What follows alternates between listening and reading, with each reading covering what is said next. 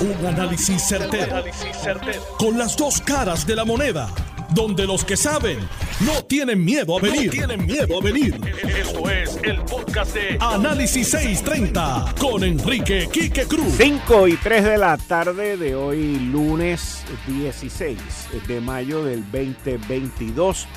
Tú estás escuchando Análisis 630. Yo soy Enrique Quique Cruz y estoy aquí de lunes a viernes de 5 a 7. En línea telefónica el licenciado John Mott. Buenas tardes, licenciado. Muchas gracias eh, por contestarnos la llamada. ¿Cómo tú estás? Vivo todavía. es un día extraño. Mira, John, yo quiero compartir, que estoy seguro que ya tú lo has escuchado, sí. este audio. A empezar y yo tengo una agencia de investigación privada también, que es una compañía de seguridad, mandé a mi agencia a investigar toda la basura que pudiera haber encontrado de Rosana. Cuando le digo a mi abogado, hazme el paque, mi abogado me dice, mira, vas a perder el dinero, ahí me enseñó las encuestas, Rosana López estaba tercera, olvídate de esto, pues entonces vamos a hacerlo con Wanda, yo no quiero que Wanda sea gobernadora. Aquí están los 50 mil dólares. Y ofrecí los 50 mil no saliera gobernadora. En ese momento me dicen, mira, ya no se necesita, eh, pero aquí los tenemos. Eh, ahí los pusieron. Yo no tenía intención ninguna de ocultar mi nombre, yo los ofrecí, yo llamé. No, en ese momento, como yo había creado el PAC, a mí me dijo mi abogado, y tengo que decir, mi abogado se llama Andrés Guillamar, porque yo tengo seis abogados diferentes. Y él me dice, se va a crear un PAC. Entonces, ahí yo le dije, aquí tengo los 50 mil dólares, me avisas cuando, cuando lo necesito. Ahí está, y se los la corporación se llama Castro Business Enterprises.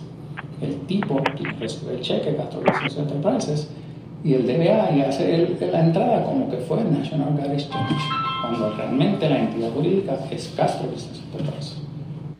Ok. La, la pasión lleva a una gente no escuchar el audio completo y no entender lo que dice el audio. Te pregunto, a ti como abogado y conocedor de los procesos políticos también, ¿ese audio vincula a Andrés Guillemar en algún tipo de delito? Vamos a break it down, porque en realidad hay que break down esto. Cuando tú escuchas el audio, tú te das cuenta de que hay como como que algo extraño, como si hubiera un empate, un splicing del audio. Si el audio no es, o sea, el audio habría que este, analizarlo y me parece que, no es, es un audio editado, si es editado pues como está, como lo escuchamos, no admisible en evidencia, tendría que tener el audio completo, el original. Eso primero. Segundo, del audio no se desprende quién busca a quién, porque el caballero que está hablando dice que tiene seis abogados y uno de ellos es Andrés Guillemar. Él buscó a Andrés Guillemar para que contribuyera a la campaña de Pedro Pierluisi o Andrés Guillemar lo buscó a él. Ninguno de los dos es ilegal, pero es importante. Si el que habla no le importa que Wanda Vázquez sepa de lo que pasó, pues entonces ¿por qué contribuyó a, al, al a la eh, compañía eh, sin fines de lucro en vez contribuir directamente al Superpac. Ahí hay algo raro. Ok, de lo que hay ahí, yo no veo coordinación de campaña, que es lo que supuestamente la ley eh, prohíbe, y eso voy en un segundo. ¿Qué delito hay? Asume por un momento, y, y vuelvo a repetir, yo entiendo que no hay, ahí no se desprende ninguna coordinación.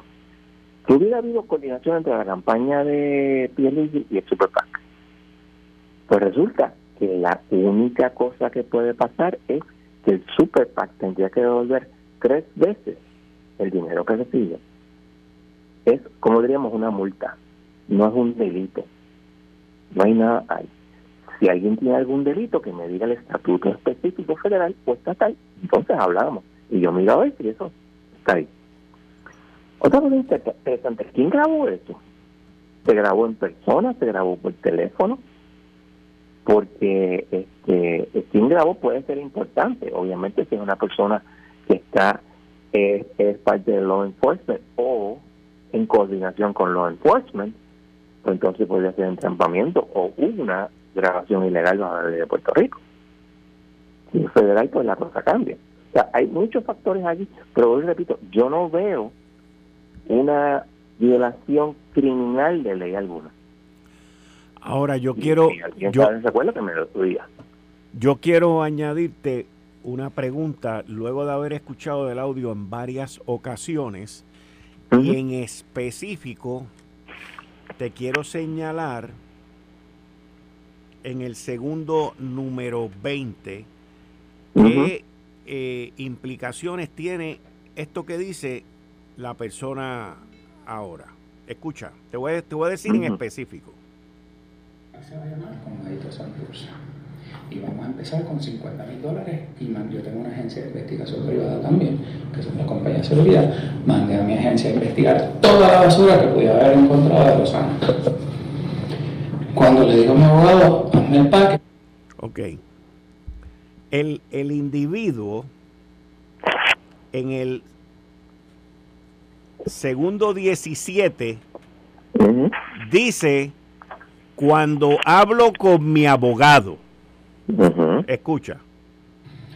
Cuando le digo a mi abogado, hazme el paquete, mi abogado me dice, mira, va. Cuando le digo a mi abogado,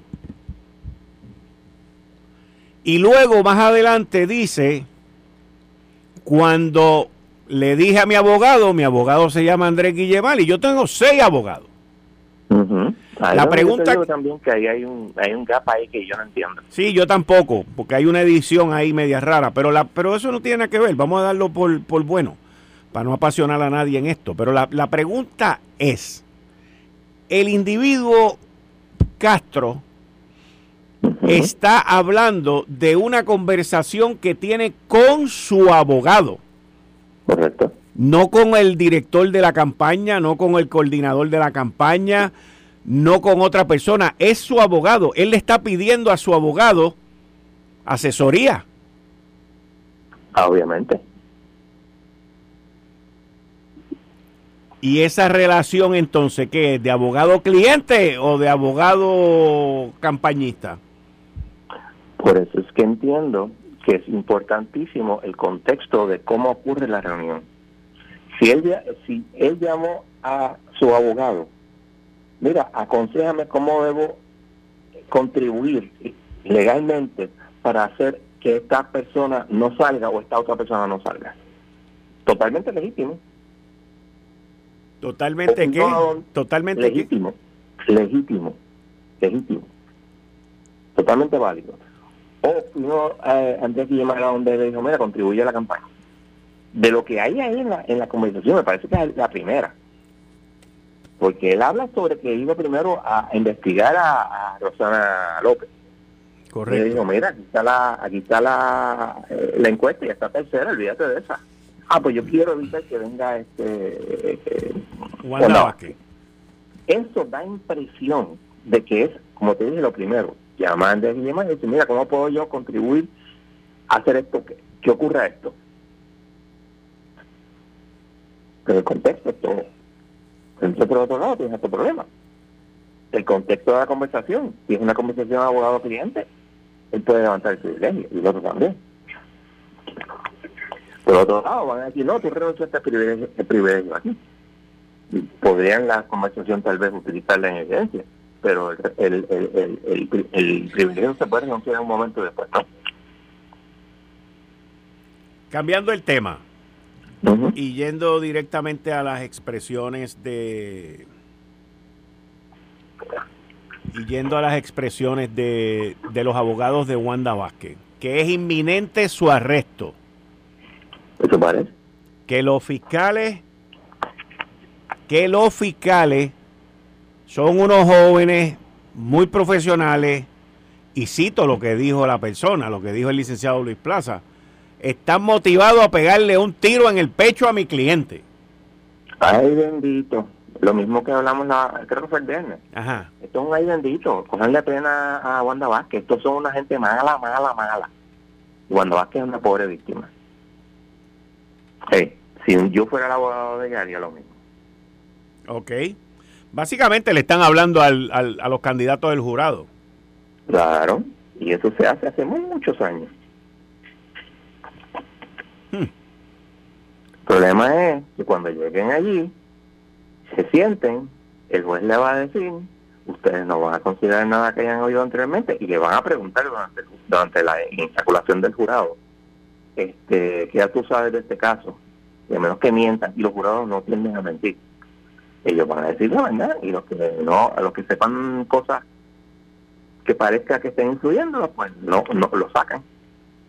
Por Otro, pues, puede ser, mira, esto no me gusta como, como contestó, así yo voy a sacar este perentorio. Todo eso pasa. Y cuando se sienten como jurado jurado, le van a decir, usted olvídese de todo lo que ha oído anteriormente, usted va a escuchar la evidencia aquí, lo que yo le diga que es evidencia, y entonces de ahí es que ustedes van a hacer su determinación. Los jurados, muy repito, en 99% de las veces hacen eso. Licenciado John Mott, seguimos mañana, que esta semana promete. Muchas gracias. Bueno, y ustedes escucharon al licenciado John Mott, que está conmigo todos los martes a las 5 y 30, y vamos a estar con él varias veces más aquí. Conmigo, aquí en el estudio, se encuentra una persona que fue fiscal federal por más de 10 años. Hoy en día, pues se dedica a, la, abogacía. Eh, y eh, yo lo conozco hace muchos años. Está conmigo aquí el ex fiscal federal, el licenciado Juan Massini Jr. Juan, buenas tardes, muchas gracias por estar aquí. Buenas tardes, Quique. Gracias por tenerme aquí. Saludos a tu radio audiencia.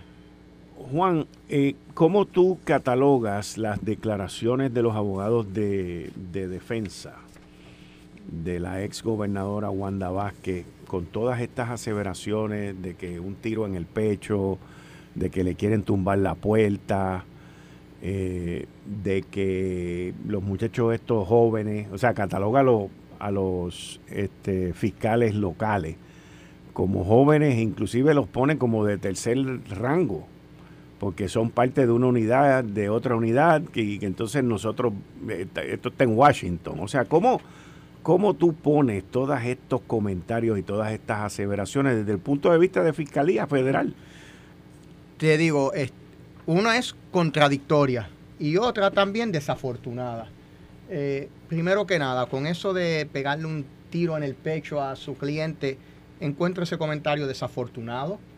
Eh, y pues, ya ellos tendrán su razón por decirlo, pero definitivamente desafortunado. Y lo más, lo más irónico de todo es que dicen que llevan dos meses básicamente hablando con fiscalía, porque dicen que desde que le incautaron el, el celular, que han hablado, este, hubo unos comentarios, por lo menos lo que se reportó en la prensa, de que eh, creo que uno de los abogados mencionó, de que no tienen que hablar con él, pero que sí habían tenido la gentileza de hablar con él. Así que, por un lado dicen que están hablando y colaborando y, comunicándose, y por el otro lado dicen que, le quieren pegar un tiro. Este, eh, así que en ese sentido lo encuentro un poco contradictorio. Igual contradictorio te voy a decir, hablan de que son fiscales jóvenes que, sabe, que están este, salivándose por, por, por radicar una acusación contra ella, pero entonces habla de que estas decisiones se toman a nivel más alto en Washington, D.C., que son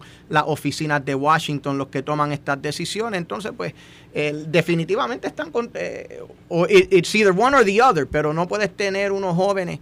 Y lo otro es que definitivamente eh, eh, hay que entender que estos tienen unas ramificaciones un poco distintas, que algo que no, se ha explicado es la manera en que estos casos se desarrollan a nivel de distrito y a nivel de, fiscalía. O sea, eh, hay unas decisiones que se toman a nivel local y hay otras decisiones que se toman a nivel este, de Washington. Y por ejemplo, ella ahora es una ex gobernadora, no es la que está ocupando el puesto. Por tanto, las decisiones que se toman en Washington y las personas que toman esa decisión en las distintas oficinas que se desarrollan estas investigaciones a base del US Attorney Manual, pues son distintas cuando es una persona que ya no ocupa la plaza a una persona que ocupa la plaza. Entonces, eh, decir que hay X oficinas manejándolo de una manera o de otra, pues no es necesariamente acertado. Eh, de hecho, el, uno de los abogados este, recientemente en un programa habló del Executive Office of the Attorney General esa oficina no existe. O sea, eh, básicamente no existe. no hay una oficina que se llama el Executive Office of the Attorney General of the United States. Sí hay una oficina que se llama the Executive Office of U.S. Attorneys. Y by the way, esa oficina no es no necesariamente no, es la que es, eh, es, una oficina que sí eh, comprende los 94 distritos, ayuda administrativamente y tiene un poder, pero no sería la oficina que aprueba o no aprueba esto, una oficina conductora y que facilita, pero no, no necesariamente. O sea que, que definitivamente, digo, eh, tienen obviamente un, enfoque muy, muy particular que es, este, tú sabes, eh, en inglés se dice taint the jury, o sea, ya están le están hablando a los potenciales jurados, a los, potenciales miembros del jurado. De haber una acusación, o sea, no sabemos si la va a haber, pero si la va a haber, ya ellos están empezando a, hacer un, camino para poder llegar a potencial eh, miembros del jurado que en su momento, eh, como eh, serán interrogados por el juez, por, por las partes, sobre cuánto han escuchado del caso, si pueden ser este, completamente objetivos y todo lo demás pero definitivamente están sembrando una semilla para, para hacer...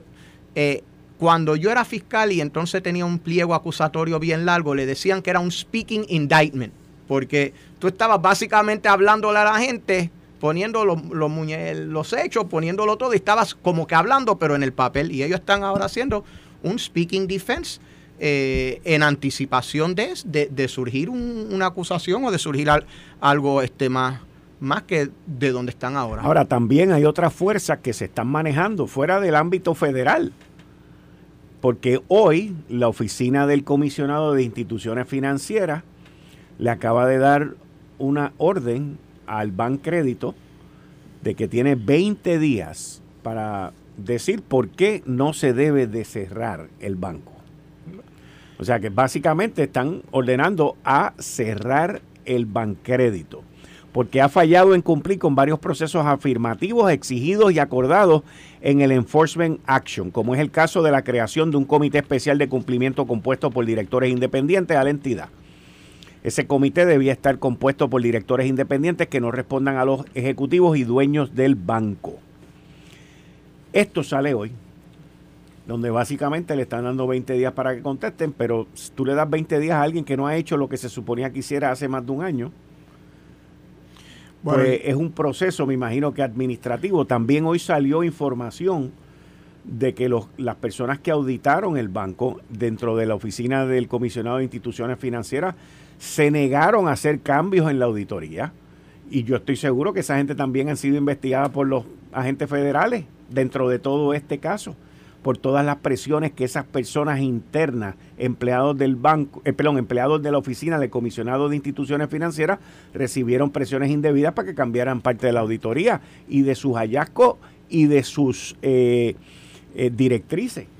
Bueno, te puedo decir que cuando tú estás bregando con los bancos, cuando están analizando, por ejemplo, ya sea desde un proceso administrativo, de un proceso regulatorio, de un proceso este, penal, eh, tú miras eh, ciertas, ciertas cosas, mira los procesos y los protocolos que ese banco ha establecido para la prevención del lavado de dinero. Mira a ver cómo están en cumplimiento con las distintas regulaciones.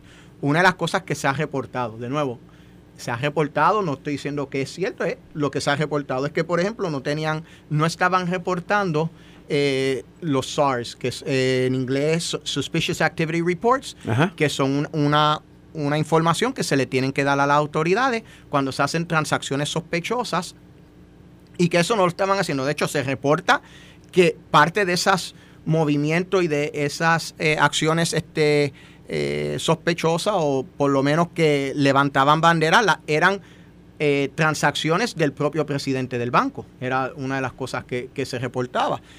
otra de las cosas es, que se reporta es que no se estaban haciendo las salvaguardas de lo que se llama los PEEPs, los eh, Politically Exposed Persons. Estas son personas que, o que son políticas o que, han, eh, que tienen eh, delitos penales, que han sido expuestos, que han tenido relaciones con, con políticos y que las transacciones de estas personas, primero que no se estaban reflejando o dándole seguimiento a, a los temas de PPs Y eso, eso es fácil, eso son, tú tienes que tener en, en tu banco, además de lo interno, tienes que tener tus asesores externos que te estén ayudando eh, de cierta manera para tener esos, esos procesos, esos protocolos.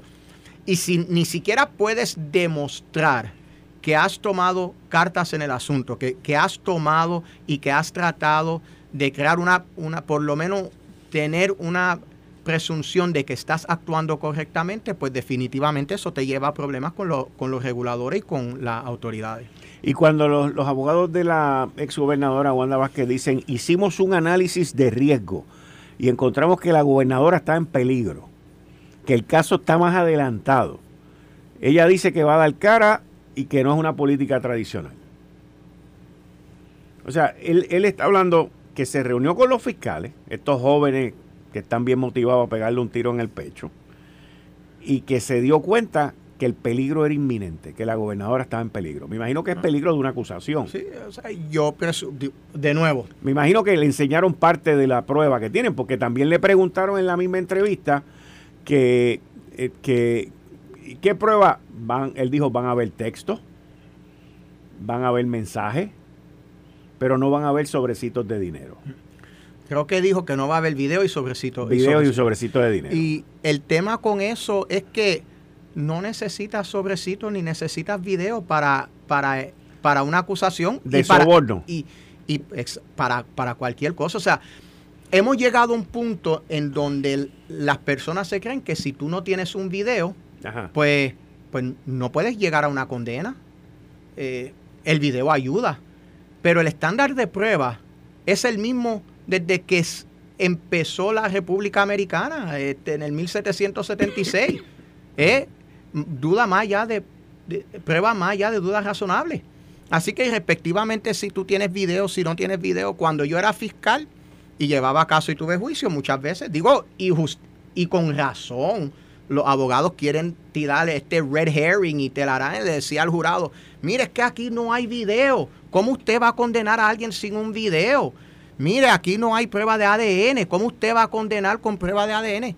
Mire, es que la ley no te lo requiere, el, derecho no te lo requiere eso, eso ayuda, eso facilita, pero el robo de banco existía en los 1900 igual que existía eh, ahora en el 2022 y en el 1900 condenaban a gente por robo de banco sin tener ADN, sin tener cámara, sin tener retrato, sin tener video, pues igual pasa ahora.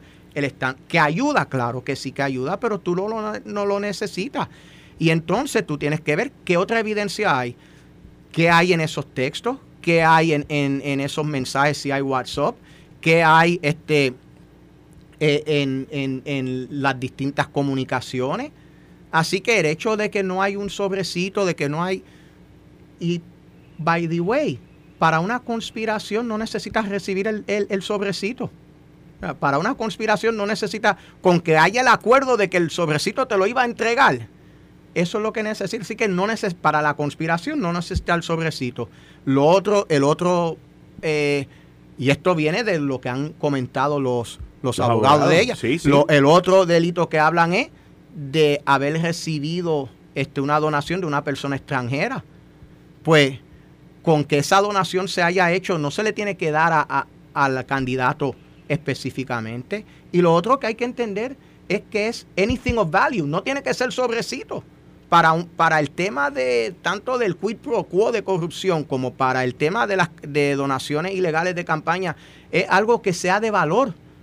Este, así que una encuesta puede ser algo de valor. Este, puede ser, eh, por ejemplo, eh, que le facilitaron vehículos de motor, que le facilita, puede ser in kind, ¿no? O sea, que le facilitaron un, por ejemplo, esto lo ves en campañas eh, más en Estados Unidos que los territorios más grandes, que le facilitan un avión para que se desplace de un lugar a otro. Eso es in kind. Así que todo eso puede ser y no tiene que ser un dinero. Eh, puede ser en temas promocionales, comprar este, este tiempo en el aire en una radioemisora, en una televisora. O sea que. Bueno, como pasó en la campaña del 2020, de perdón, del 2016 que un PAC que recibió fondos del venezolano sacó un anuncio en contra de Ricardo Rosselló en un aspecto muy personal sobre su vida privada. Y David Bernier, que era el candidato del otro lado, desautorizó y mandó a que pararan eso. Pues eso no significa que David Bernier, que era el candidato del Partido Popular en aquel momento, estaba en coordinación con el PAC, sino que dijo, yo desautorizo ese anuncio.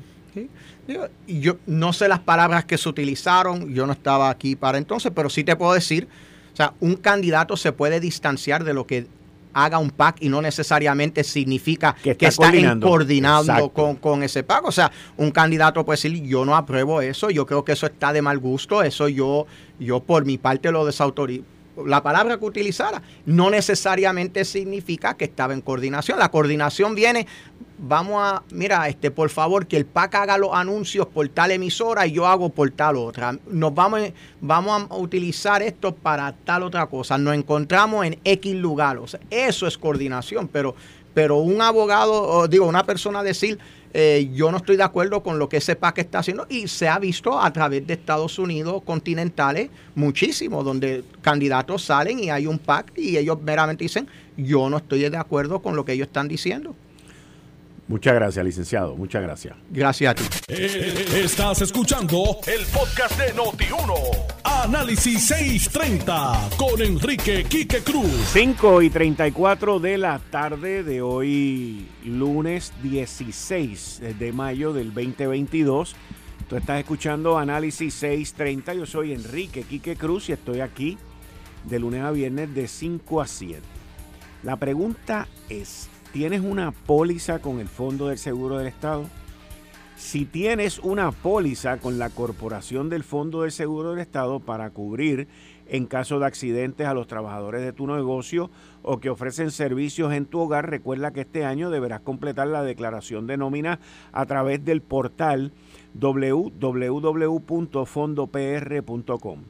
Del 1 al 20 de julio accede tu cuenta o regístrate a través del portal de servicios en www.fondopr.com para completar tu declaración de nómina. Es fácil, tenlo por seguro, Corporación del Fondo de Seguro del Estado del Gobierno de Puerto Rico.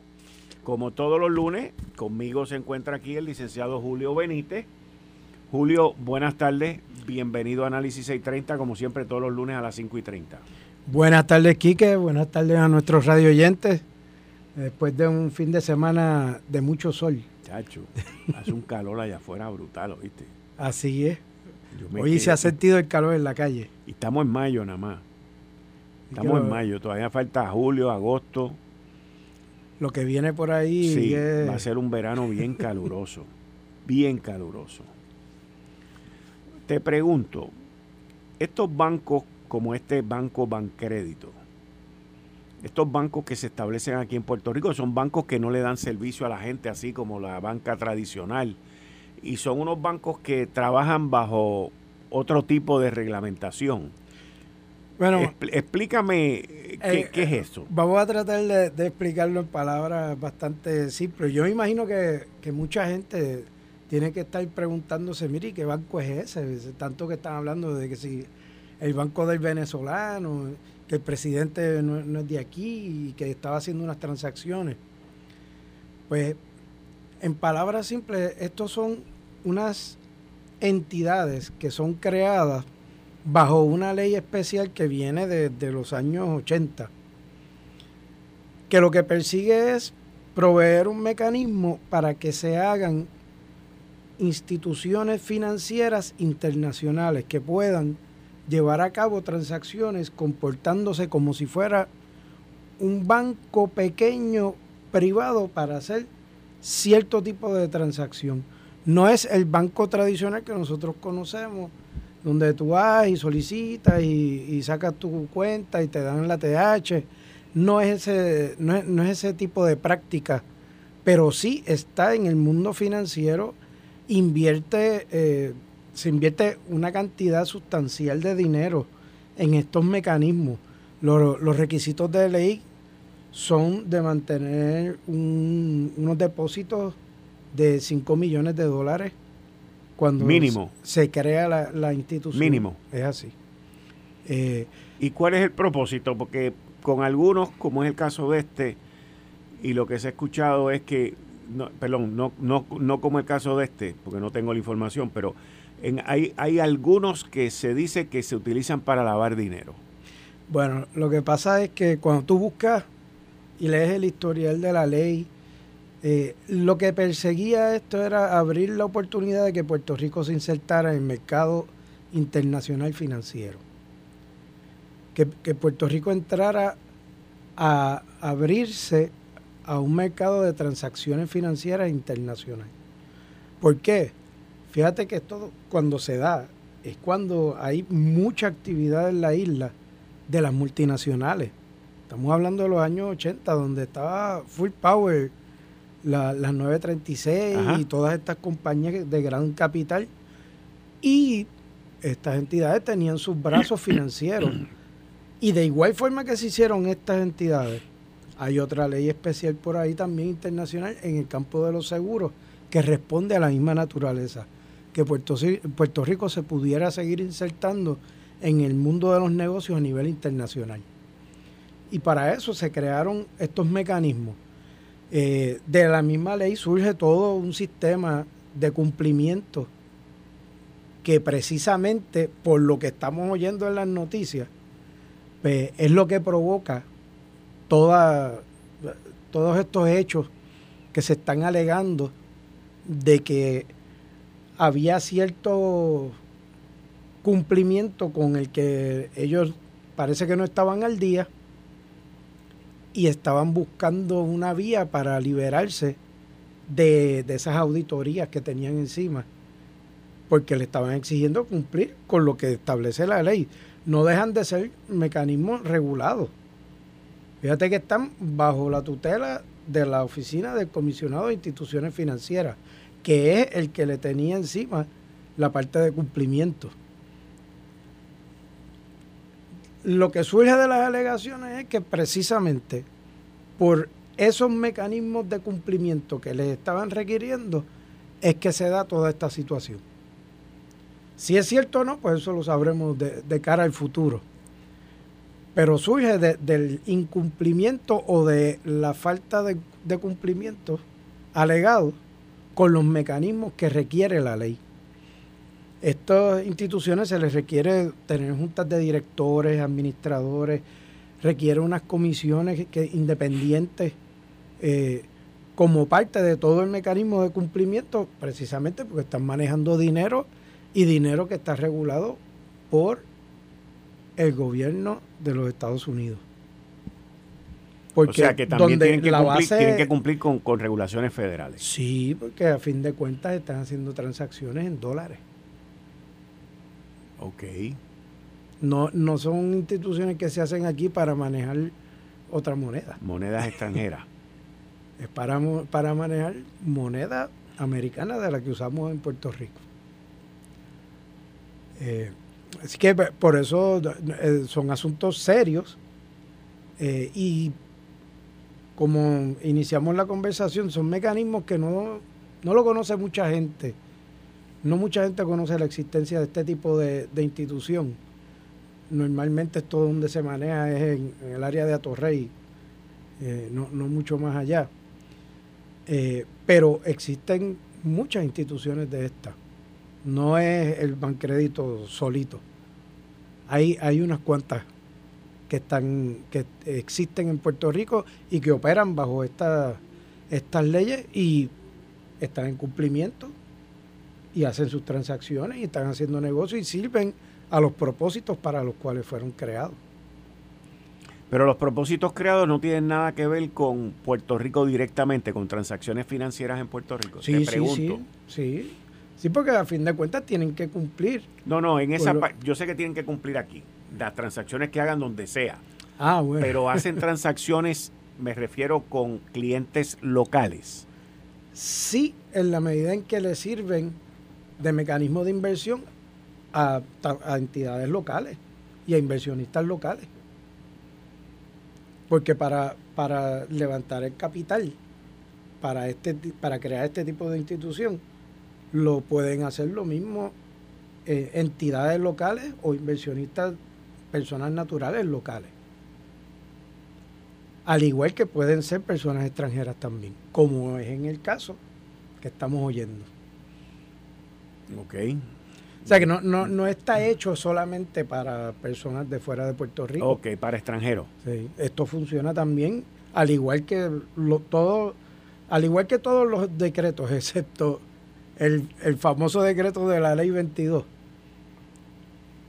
sí vende mecanismos de inversión para, para puertorriqueños naturales, eh, entidades jurídicas creadas en la isla eh, y benefician de igual forma a, los locales. Ok, bueno, pues vamos a ver, ahí OSIF envió la notificación dándole 20 días para que contesten por qué ustedes no deben cerrarlo. Eh, me imagino que de la semana pasada para acá y con las declaraciones de culpabilidad que se espera que hagan esta semana, al menos de parte de uno de sus ejecutivos, pues eh, el banco y los empleados que laboran ahí van a quedar sin empleo, ¿verdad? si los mandan a cerrar. Eso está sobre la mesa. Tienen, ¿cuánto? 20 días para cumplir. 20 días. Y lo que se no, no sé cómo se vislumbra ese cumplimiento, si se va a dar o no. No tengo información sobre eso, pero ciertamente si los mandan a cerrar, pues no pueden operar. Aquí, miren, yo, yo, yo he estado leyendo mucho sobre toda esta investigación y todo esto que ha estado ocurriendo, más también he estado escuchando eh, detenidamente las declaraciones de de los abogados de la exgobernadora Wanda Vázquez. Ese video de, jugando pelota dura, lo mínimo, mínimo, lo he escuchado más de seis veces. Porque quería captar bien lo que el licenciado Luis Plaza quería comunicar y las preguntas que le hicieron los que estaban allí en jugando pelota dura. Así que el, ese programa del pasado viernes yo lo he escuchado más de seis veces completo. También he leído y he escuchado declaraciones de la persona que reemplazó a, George Joyner, el señor Víctor Rodríguez, que entró allí, fue confirmado, creo que fue en mayo del 21. Y, y he leído y he escuchado también declaraciones por empleados que están hoy en la oficina del comisionado de instituciones financieras. Esto es una situación extremadamente compleja, como estaba mencionando el compañero aquí Julio Benítez.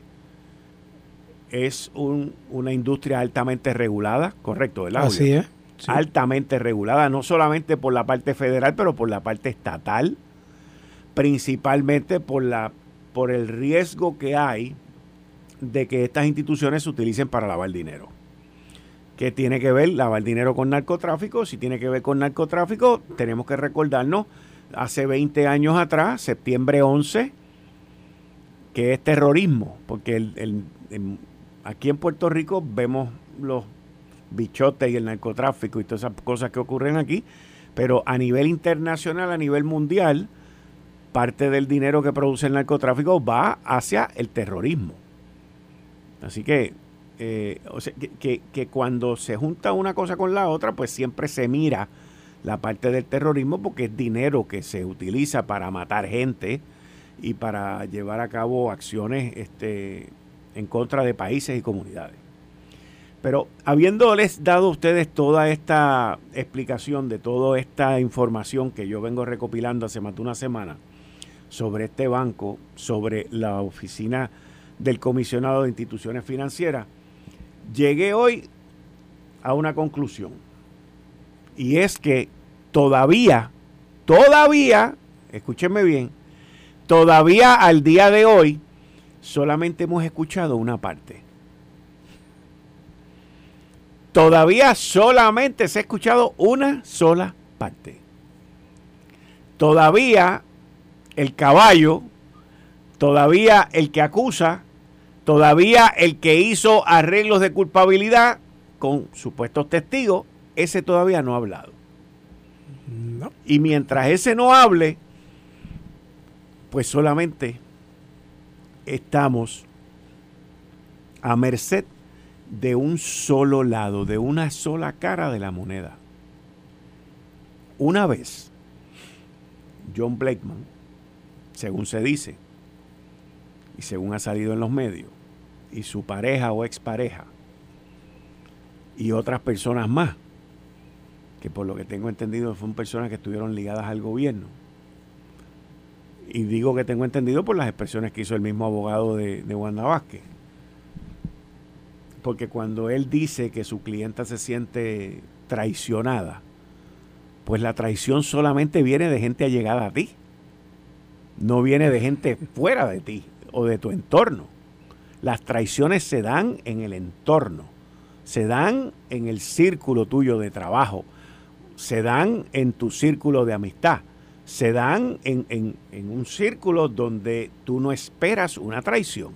Esa palabra traicionada es una palabra bien importante dentro de todo esto que ha dicho el licenciado Luis Plaza. Así que tenemos todavía para poder hacer un análisis completo, que yo lo tengo ya montado en mi cabeza. Lo que pasa es que no quiero brincar el charco, pero tenemos que esperar a que se lleve a cabo la segunda parte del proceso, porque este proceso ha sido, eh, ¿cómo se dice? Este, cuando es así de repente que choca, este, hay una palabra para eso. Eh, bueno, se me, ahorita me la dirán por las redes sociales o por texto, pero ha sido un proceso accidentado, es la palabra. Ha sido bien accidentado, ha sido bien expedito, ha sido sorpresivo porque nadie se esperaba, nadie se esperaba que los abogados de Wanda Vázquez salieran con todas estas cosas la semana pasada. Hoy han estado en bastante silencio. Así que eh, una vez salga la segunda parte, una vez salgan los acusados, y, lo, y no solamente los acusados, pero los cooperadores. Entonces vamos a poder entender y vamos a poder tener mucha más información sobre esto.